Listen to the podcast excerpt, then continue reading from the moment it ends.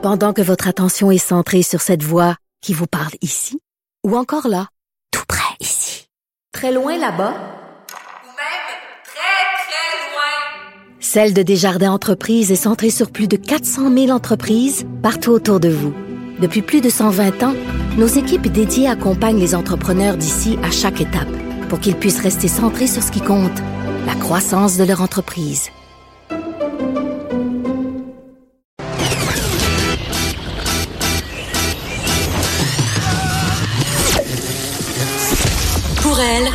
Jamais de mauvaise question. De 13 à 15.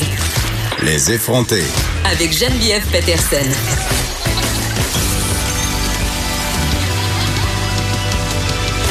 Cube Radio.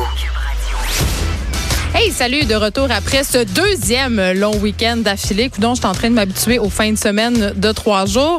J'en ai profité pour sortir euh, en dehors de Montréal. Évidemment, je suis allée dans un chalet euh, festoyer. Est-ce que j'ai fêté la fête du Canada? Hum, la réponse, c'est quand même assez non. Euh, mais quand même, c'était une belle occasion de se réunir entre amis et de décrocher. D'ailleurs, je n'avais pas amené mon téléphone intelligent. Je l'ai laissé dans le chalet et je l'ai mis en mode avion.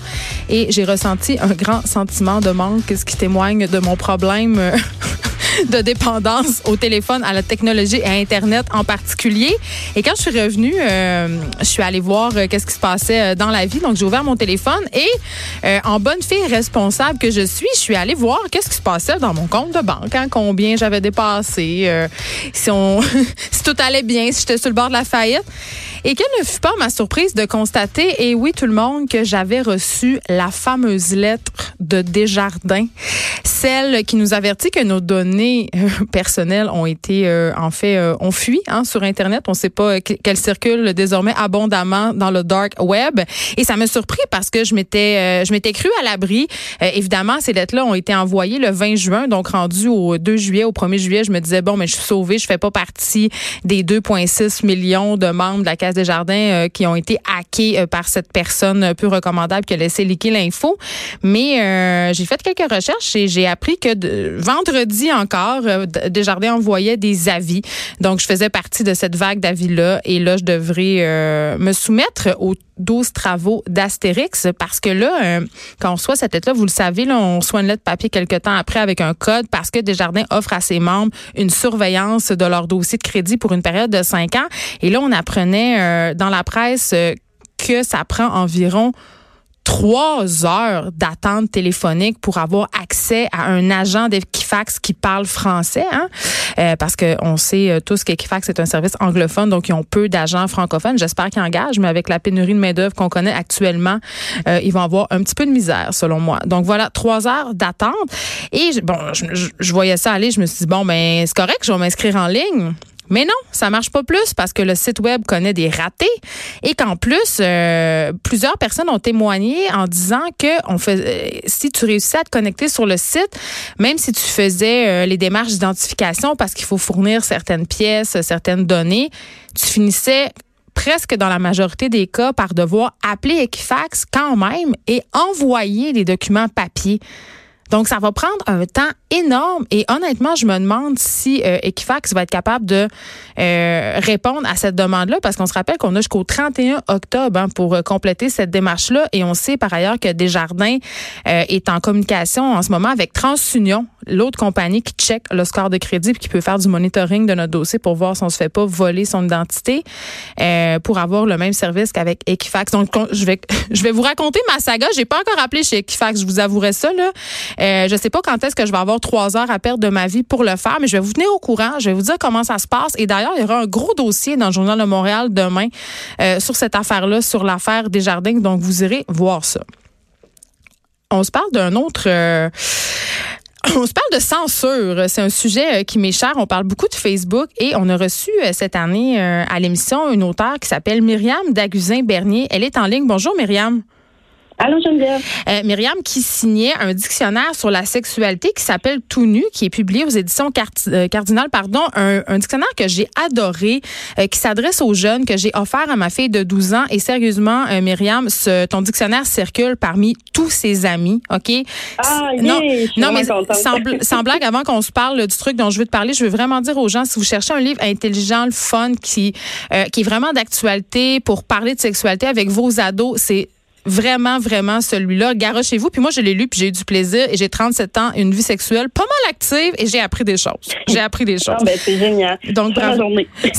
Mais ce qui fait pas ta journée, par contre, c'est Facebook, parce que tu essayes de faire de la pub euh, ben, de ton livre, c'est normal. Et là, ça passe pas du mm-hmm. tout. Tu es censuré par la plateforme.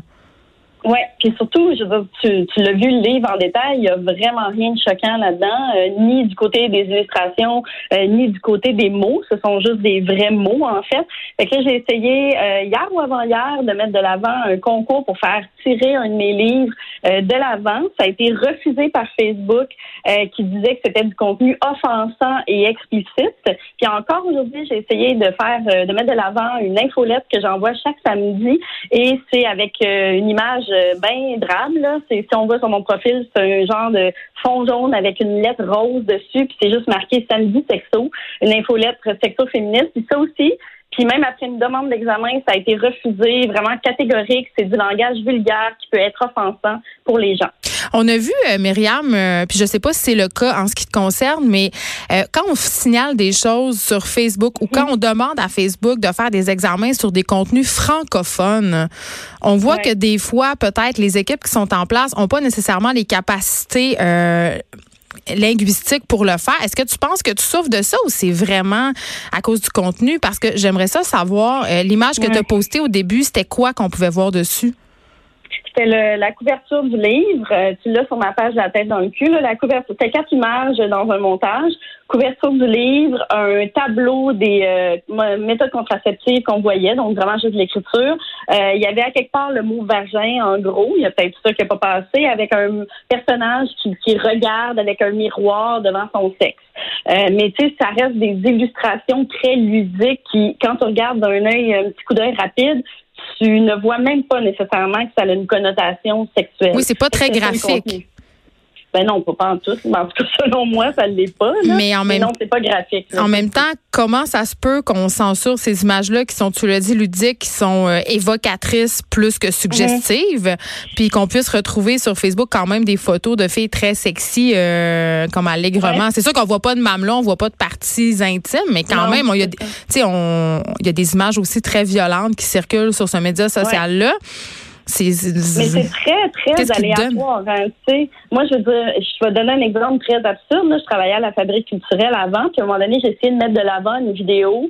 C'était une session La Fab, donc un, truc de musique, en fait, une performance de musique d'Élie Sapi, qui chantait une chanson à Serge Bouchard, et ça a été flagué comme contenu explicite et, et, sexuel. Euh, comment ça? Ou ça? Je ne sais pas. Fait que, c'est super aléatoire. C'est des sous-traitants qui font ça c'est des grilles d'analyse, ça va super vite. Tu T'imagines-tu les millions de contenus qu'ils ont à gérer jour après jour, minute après minute, même seconde après seconde. Fait que, tu sais, c'est sûr que maintenant, ça tombe entre les cracks, il y a quelque chose qui marche pas.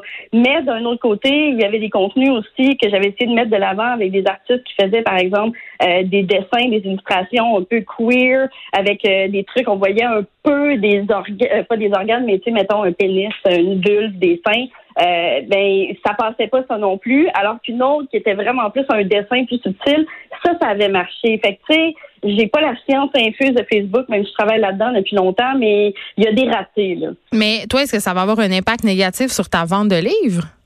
Non, je pense pas parce que très honnêtement, je suis vraiment pas à plaindre. Euh, mes ventes fonctionnent super bien, qu'il y a des beaux, des beaux projets autour du livre, mais c'est juste con. Tu sais, t'arrives pas à rejoindre les gens en mettant juste un petit budget pour dire, ben écoute, euh, j'aimerais juste que les gens voient plus mon infolettre ou voient plus ma page. Oui, parce que parce qu'on sait qu'avec les algorithmes de Facebook en ce moment, si tu paies pas pour du contenu sponsorisé, t'es perdu dans une mer d'informations puis t'es un peu tributaire de ces fameux euh, calculs-là de contenu. Mais c'est quand même assez ironique Myriam Daguzin-Bernier de se dire qu'il euh, y a une tuerie qui a pu être diffusée en direct pendant 17 minutes avant que quelqu'un s'en rende compte, puis qu'une photo bien inoffensive d'un, d'un, bonhomme dessiné par une illustratrice euh, passe pas l'examen Facebook. Tu sais, je dis ça, je dis rien, mais, mais, c'est quand même assez absurde.